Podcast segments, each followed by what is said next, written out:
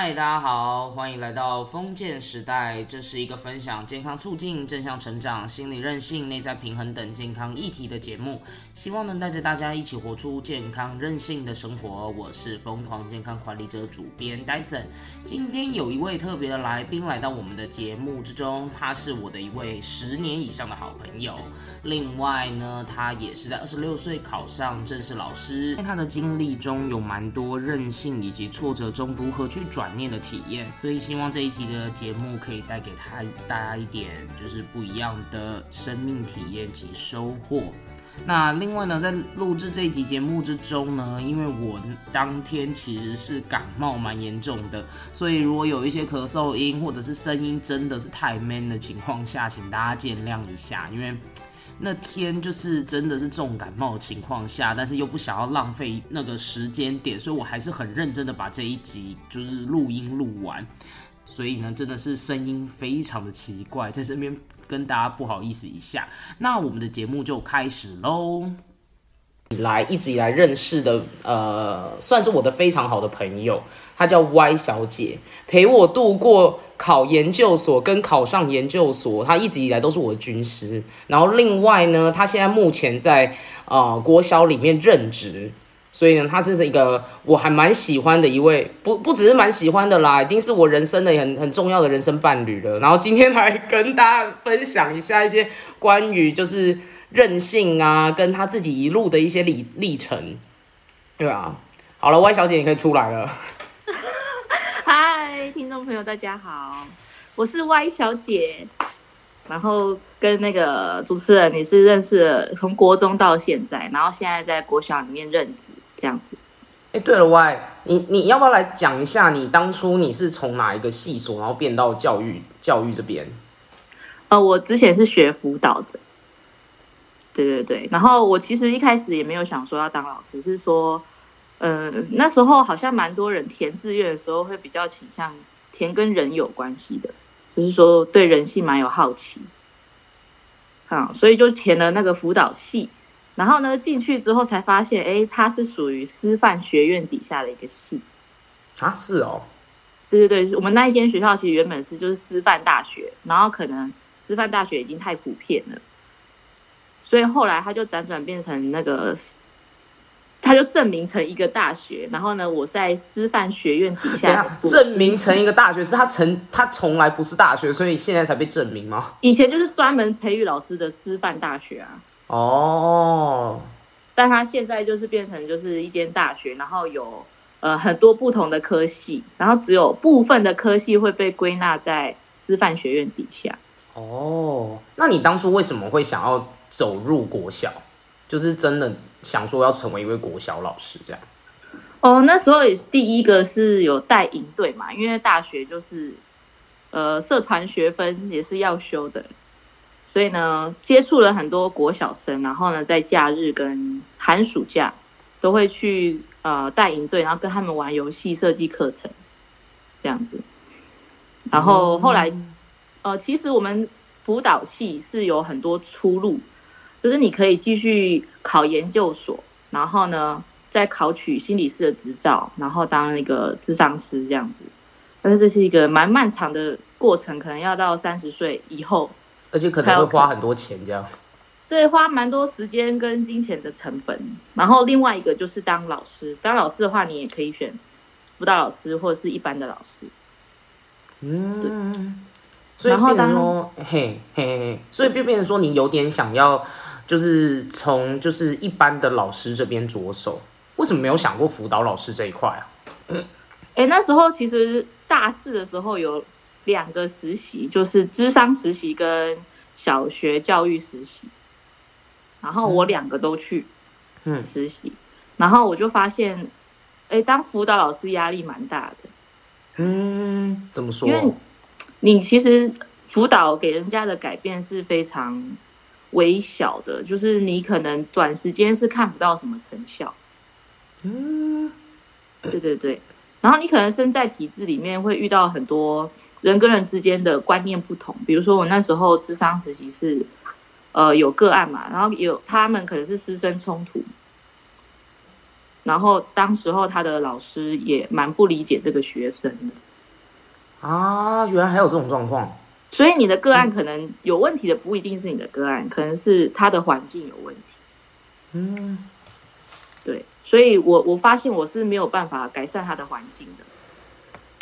这样听起来感觉是是说，其实我们在做智商或做心理辅导这一块，其实有蛮大一块都跟。嗯，不管是孩子们啊等等，他们的家庭或者是他们的生长环境会有非常大的影响，这跟健康促进完全有异曲同工之妙哎。对啊，因为就是说这个社会健不健康，会影响我们心理健不健康。所以就是因为说那时候当就是有点觉得蛮无力的，你也没有办法真的去改变他们什么，所以对，而且那时候很常被说你还这么年轻，哈？哦有。天你会被瞧不起，因为像我们在做健康促进的时候，然后要跟员工们咨询，也会很常遇到说，就是你还那么年轻，我的我懂得还比你多，我们不想要听你讲这些。对，然后我们人生经验可能不够丰富，嗯，所以他就说你又没当过老师，你没有带过这么多学生，青春期叛逆的高中生，你没带过，你怎么知道我为什么要这样对他们？嗯，然后。我是觉得说，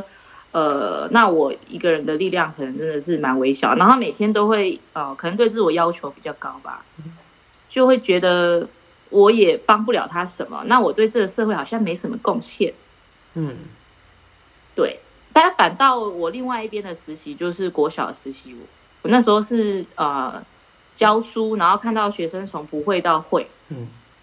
这个呃成效是蛮快速的。就是你真的有感觉到说，他们好像有因为你的教导，然后他真的有变得比较厉害这样子。嗯，对，我觉得我是为他的学习负责。但是如果我当辅导老师的话，我会觉得我要为他的人生负一部分的责任。天哪，这也太这也太沉重了吧？对，会压力很大。因为我其实后来还有陆陆续续听到一些我当时候个案后来的发展，我都觉得我好像还没有有些地方做不好。嗯，但我觉得这这这是这是智商师的责任吗？我就是因为那时候，比如说我们去做智商，然后我们都会被团体督导，就是我们的教授呢会请我们做个案分析，嗯，然后你用什么理论套用在这个个案身上，你采取了什么策略，然后呢成效有如何这样子，嗯，然后我是觉得说改不改变是他的事情，我对他这么努力。但是我就是我一直在关注他的事情，然后我就觉得一直有一种钻牛角尖，嗯的感觉，所以我才会觉得说我好像要为他的人生负一部分责任。嗯，对，所以我就觉得啊，这个一直把精力花在一个坦白讲就是陌生人身上，有一点不值得。讲讲心内话就是有点不值得啊。我可以理解你的感觉。因为其实到我们现在啊，就是真的很忙，很多事情要做，有时候都会一直很常在思考说，我们要把真正的时间留给谁？留给那个真正我们觉得很有意义、有重视他的那个人，这样。对，好像真的蛮重要的。对啊，因为我们太常就是太在乎可能职场上的人哦，真的。对，但是最重要的就是家人跟自己。可是年轻的时候完全不会想到这些。就是我们已经完全，而且再加上现在的社会整个氛围都很服务业，我们很长必须得尽心尽业的做这些事情，然后把他们服侍的好好的。嗯，对，就是社会也病了。对啊，所以我是觉得说，呃，那时候当后来还是选择当国小老师这样子。了解。哎，但当国小老师就有开始要考正式老师的压力耶。你当初是用什么样的想法在考这个？因为正式老师真的不好考。对，正式老师，其实我觉得考老师这个门槛算蛮高的，因为你要花很多的时间，就是从大学四年要修课，然后还有半呃集中实习两个月，然后还有全全部的全职实习要半年，而且实习都是没有钱的。我那个年代是没有钱。然后，嗯，我我真的很衰，因为我之前的人有钱，我之后的人也有钱。那你刚好就是中间的没钱的是吗？我中间就没钱，然后你你其实大家大学四年毕业之后，大家去工作嘛，嗯，那我们就是卡实习也没有钱，然后也没有就是没有一份有薪水的工作，所以投入的时间成本跟金钱成本都很高。然后那时候其实是想说，因为这是最快赚到钱的职业，以嗯。我学到的大学四年的东西来说，智商师投入的时间成本太多了，嗯。辅导老师不喜欢，嗯，所以我你你说的是辅导老师，辅导老师本身需要投入的金钱跟时间太多，但相对国小老师其实是不需要到这么夸张。呃，应该是说智商师要投入很多，所以我就一开始就对对，就不要去研究所，嗯不要去考证考那个智商师的证照。嗯然后接下来就是是老师，那你就看一般的老师或是辅导的老师。嗯然后辅导老师刚刚说过嘛，经验不太好，就是可能体质嗯需要改善，这样子。也是，所以后来就从小学老师开始。但对，就从这个入门。嗯，那那你当初这样子考，你是怎么样考的？当时候其实第一年呢，呃，保持着只要有先考到证照就好了。嗯，因为我说入门门槛很高，是你就算花了这么多，修了这么多教育学分，嗯但是呢，你后来还要考那个教师证，嗯然后呢，有了那个证照之后，你还不是正式老师，嗯，只是说你去代理代课什么的啊，都呃薪水不会被打折。如果你没有证照，会被打八折。哈哈哈哦，因为代理老师嘛，就并并不算是正正诶、正式这样子。就是感觉你的教学专、教育专业是不足的，所以你才没有那一张证照。但是但是其实是因为真的很难考进去，不是吗？对，就是它只算是一个门票吧。那个门票呢，你要成为老师的那个门票，大概会刷掉一半的人。哎、我前几天看不止刷一半嘞、那只是门票哦，因为后来的那一个才是真的是刷了大概对啊，就是几，就是个位数几率的。我就是懂。你说的是你们其实要考两次，是不是？所以我们要考两次，然后第一次是第一次是会先刷一半，然后第二次是我我我每次就是看到大家统计的那一个，大概现在就是那个现在的数据是多少啊？就是很少，几乎很对，呃，我其实坦白讲，国高中应该是都没有机会了，所以呢，我是国小还蛮幸运的，嗯，因为少子化的关系。对，然后国小的话，我觉得应该还有个，你如果有证照的话，我觉得你可能还有十趴的机会吧。目前的话，数据上面是说，国中小代理老师直接已经上升到十七趴，然后，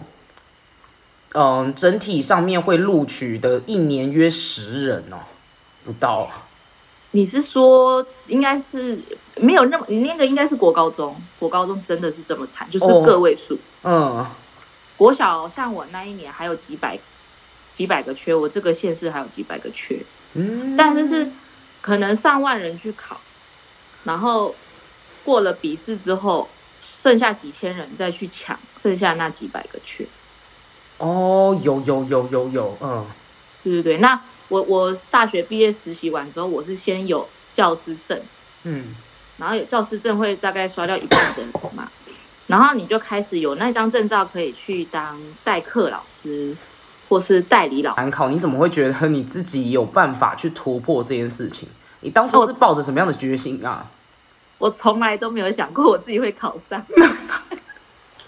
这样讲会不会很？各位二十六岁就考上了哦，二十六岁我这一位 Y Y 小姐就考上了。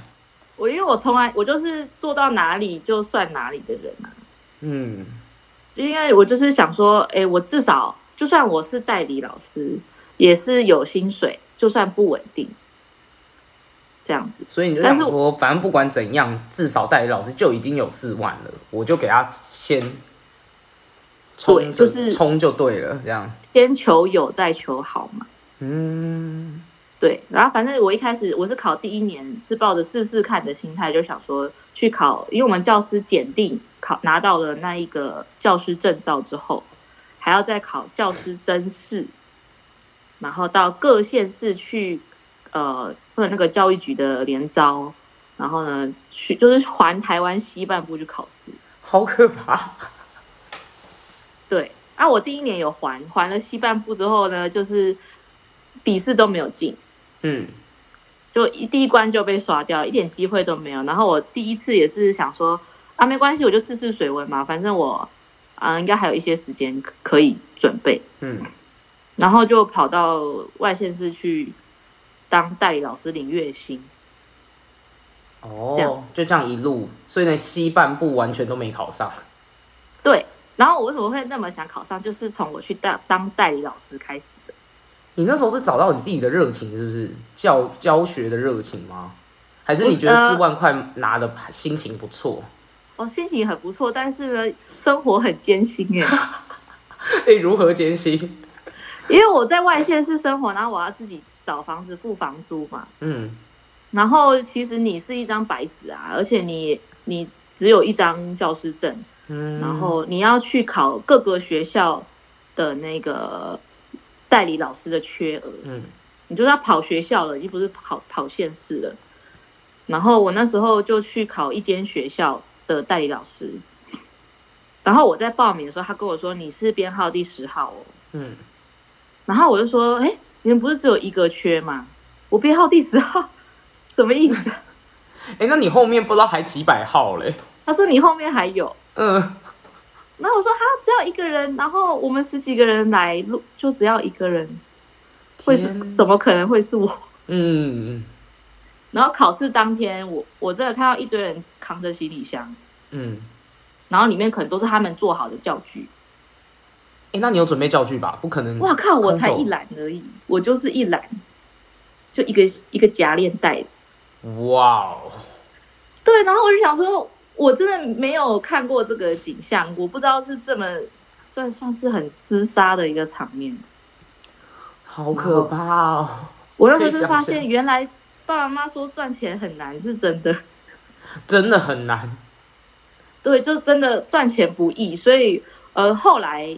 当天晚上我当然还有报名说隔天要再去考其他间学校，然后我就已经觉得不太可能了。但是呢，我就是在准备隔天的考试的时候，诶、那时候的男朋友就有说：“哎、我帮你看了榜单，你考上了。哇哦！”对，然后你就等一下，等一下，等一下。所以你现在在讲的是你考上的这一所吗？代理老师，哦，代理老师。代理老师十取一，嗯大概十几取一，我就想说，连个代理也不是正式，就这么激烈，嗯，要怎么活啊？就是正式老师可能是怎么样，互相还要在上面搏击，是不是？流浪老师到底要怎么样找到自己的出路？真的很难呢，我天哪，听起来真的好可怕哦。对啊，然后我就一直在怀疑说，我干嘛之前花那么多时间去准备当老师这件事情，结果我最后当不成。就是明明一开始觉得辅导老师跟心心理智商师要付出太多心血，然后去物资国小老师也没有好到哪里去。对啊，就是我我我现在就是呃，出社会的时候很茫然，嗯，就是哎、那我就时候你是怎么样怎么样熬过来的啊？就是那种茫然的心情，而且你还不确定你能不能考得上、哎，这这才是个重点，也不确定自己能不能考得上，然后又很茫然，然后也不确定说国小老师你是不是真的做了觉得那么喜欢。因为我其实哈这样很消极耶，因为我觉得我好像呃也只能做这个，那时候是这样想，嗯嗯嗯因为因为我坦白说，我喜欢教学这件事情，嗯，哦，然后我也嗯算是蛮有成就感，能够在讲台上面，然后上完每一堂课。嗯，对对对，因为我原本算是个性蛮害羞，我没有想过说我可以上去，呃，一直跟台下的小朋友。哎、你有害羞吗？哎、我没有觉得你害羞。哦，真的吗？对啊我觉，得我我国中的时候，并不会让你们觉得可能我可以上台说话或什么的。嗯，对然后我没有想到说，哎，我其实上台很容易紧张的人，我透过这样不断的训练之后，可能可以让自己口条变好。然后有这样应该会练蛮多的。对对对，我觉得哎，这个工作室做起来有成就感，这样子，然后也是没有退路了啦，因为因为我我我已经花了这么多时间，头都洗下去了，嗯，所以当时候是有设限，就是说我希望我三年内要考上，嗯，但也的确是在第三年考上的。这样子。然后中去呃会因为当代理的时候，其实蛮多人看不起我，就是周遭啊，其实你会发现学校的正式老师，他们学校是有分等级的，学校实习老师应该是最低的嘛，就是没有没有领薪水，啊，再来就是代课老师领终点的嘛，嗯然后再来才是代理老师，然后再往上还是正式老师啊，然后资深老师、主任、校长。哦，对，所以就是他是在学校是有阶级，也不是说你是老师大家都一视同仁。其实这那像应该这样其实就很像是新人刚进去一个职场里面，然后有非常多的阶级对，可等级是这样。有些人会蛮瞧不起你，你看得出来，这么明显是吗？因为像我那时候的校长是不根本不记得我的名字。哦哦，就是可能一排老师，我们同个年级的老师走在一起，然后呢，校长他会叫我其他的同事的名字，嗯会跟他们打招呼，可是他不会跟我打招呼。嗯，对已经到 就是连看都不看一眼这样。对，然后校长小布，因为坦白说，录用你是他的决定，嗯对，也不是教育部的决定，所以他不满意你，他是可以解聘你的，嗯他就是你的老板，所以他当然是可以有价值。嗯，对，然后呃，家长也会看不起你。这样子听起来教育圈真的好艰辛哦，真的。对啊，因为我是觉得能力会要会说话啦，嗯我没有通过当正式的资格，人家就会多少怀疑你的能力。嗯嗯对，那家长也会打听说、啊你是一个代理，然后年纪这么轻，也没生过小孩，那你是真的能教好我的小孩吗？嗯，这点倒是，因为你没有小孩，你就不晓得到底。就是大家的想法可能就会觉得说，你没有孩子，你怎么能够知道我们爸妈、爸妈然后跟小孩的习性是什么？对，但是其实代理的怀疑还是占比较多层面，嗯，因为他就会这样就觉得什么是代理，为什么不是正式？为什么我的小孩要给代理老师教，不是给正式的老师教？哇，哎、这种时候人类的那种利益的感觉好像又跑出来。对啊，我谁都想自己的小孩受到最好的教育，王牌的老师。对，对，所以那时候就是家长啊，然后校长啊，然后甚至是我自己的家长，嗯，可能我的家人都也会觉得说，少子化这么严重，你是要你这个流浪教师是不太可能会上岸。就是大家也都没有，等于大家也都没有看好你啦，就是也不会觉得说你到底你你上或不上，对我们来说也没什么影响。总之，我的小朋友就是要有好的教育，我才不想要给你们这种流浪老师教，是这样的意思吧？对，有的家长会有这样感觉，而且通常在学校一定会有很多的突发事件。嗯，有的时候我们都会说，班上的小朋友就像兄弟姐妹一样，有时候是要互相礼让一下，并没有办法每件事情都处理的很公平。嗯，然后有的时候家长可能就会因为你是代理老师，会放大那个疏失这样子。哦，嗯，好像这就是人性哎、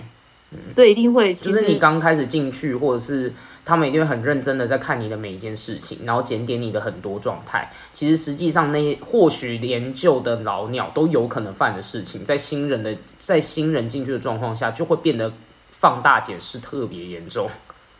对，所以年轻人是很不容易的啦，因为对啊，他们必须被，他们就会被，我们都可能都会被误解说什么，就是可能不不够格。的确是有缺乏经验的部分，但是我觉得年轻人都是很热血的。我那时候是几乎，你看我第二年当代理老师，但是我也没有考上教甄，嗯，就是有花非常大的心力在经营这个班级，然后得到家长的肯定。哇，哎，可以说一下这一段你是如何怎么样，就是诶很认真、很认真的在经营这一这个班级，还获得肯定的经验。哦，其实就是不管是教学层面，就是其实不是每个人一一进职场就是会当老师的嘛。嗯呃，像我一开始进去的时候，其实我不只是受到什么校长还有家长的质疑，我也有被学生质疑过啊。就是说，学生会说我听不懂你上的课，你知道那是最最打击我的哎、嗯其他人都算了，我就觉得他们就是势利眼。嗯但是学生的想感受是最真实的，他他认为你不会教，嗯所以你就会一直说啊，那我不是一个好老师。所以我就觉得说，我们也是要学习新的，就是适合他们的教学方法。嗯，那刚好就是说要跟同事请教，所以一开始的确是有，应该是一定要有这种磨合期啦。但从磨合期之后，再慢慢的就是慢慢的找出自己适合的那个频率跟节奏，然后然后来教他们教的 OK 这样的感觉。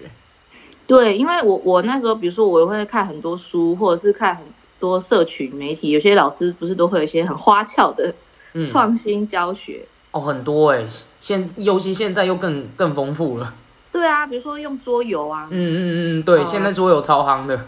自制桌游，嗯然后呢，用一些卡片啊，一些美彩啊，然后玩什么游戏啊，然后那时候我就觉得哇，我每个都想试一下，嗯，可是那都是我该怎么讲？有的时候是不需要的，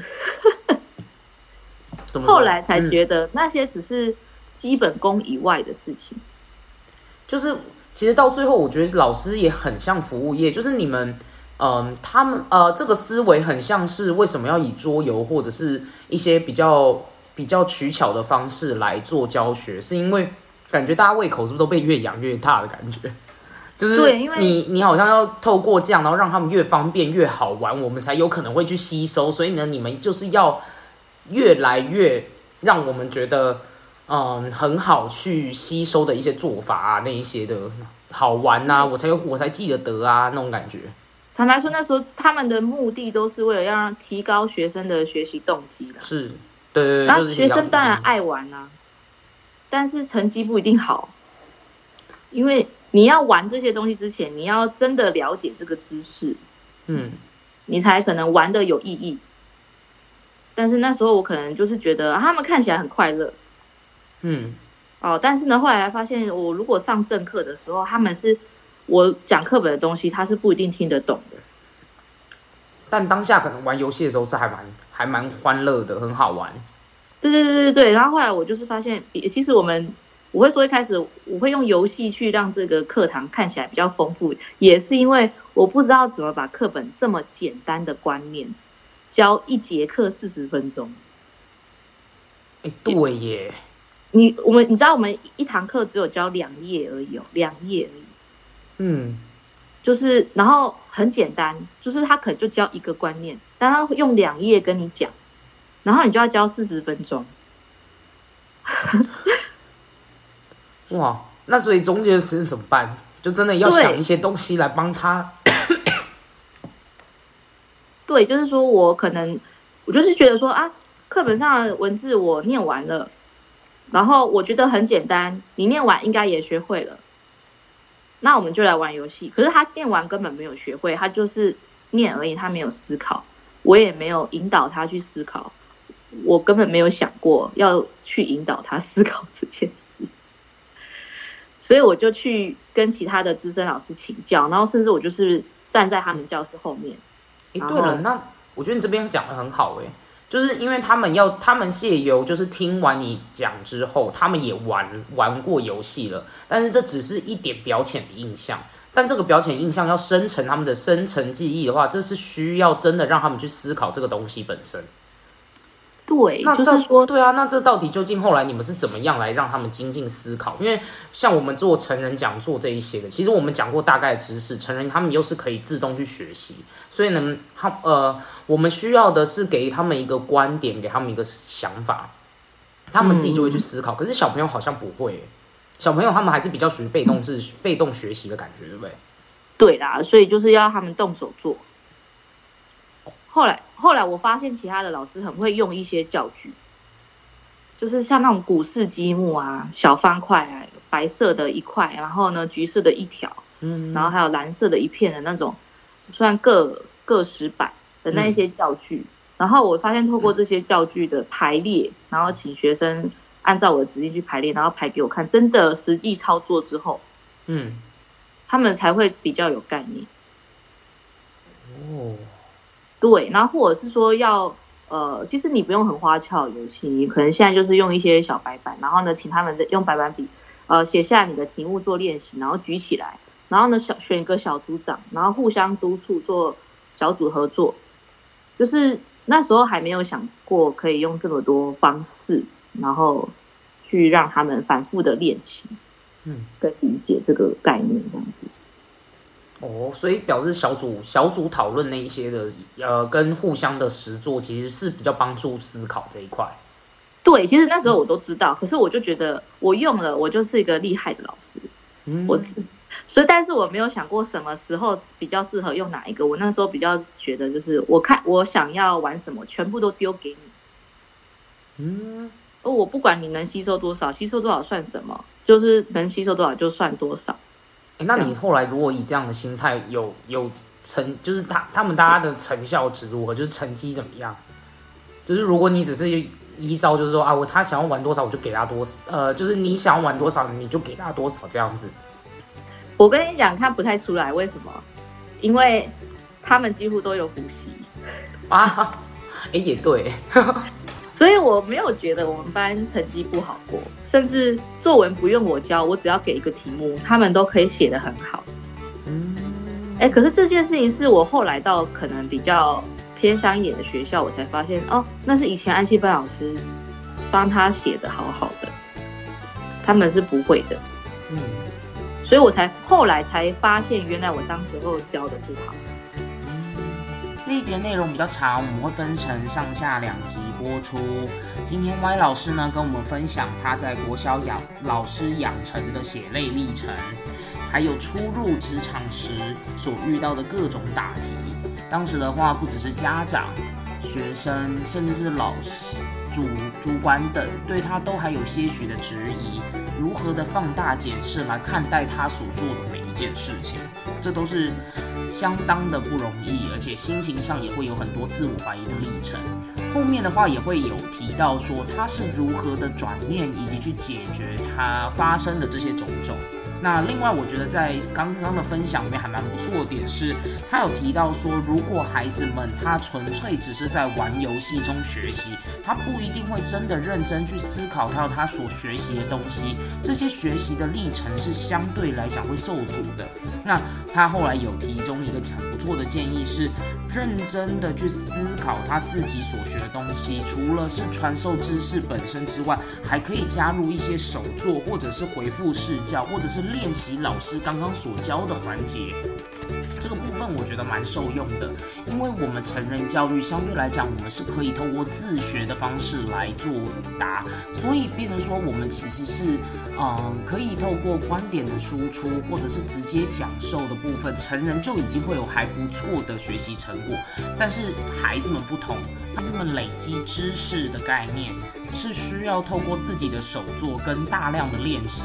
他们才会有更好的知识吸收，所以呢，我在这边的话也学到了蛮多，就是未来可以跟我的孩子们怎么样去沟通，以及怎么样去教导他们更有效的把自己该学的知识或与历程与做一个好一点的发挥。对，那就我觉得在这次的分享里面，我觉得其实含金量也还蛮高的，也让大家可以听到听到蛮多。多国小老师的养成秘辛，以及新人初入职场的辛酸血泪。那下一集的话呢，我们会比较偏向在他后来是如何考上正式老师的心法，以及针对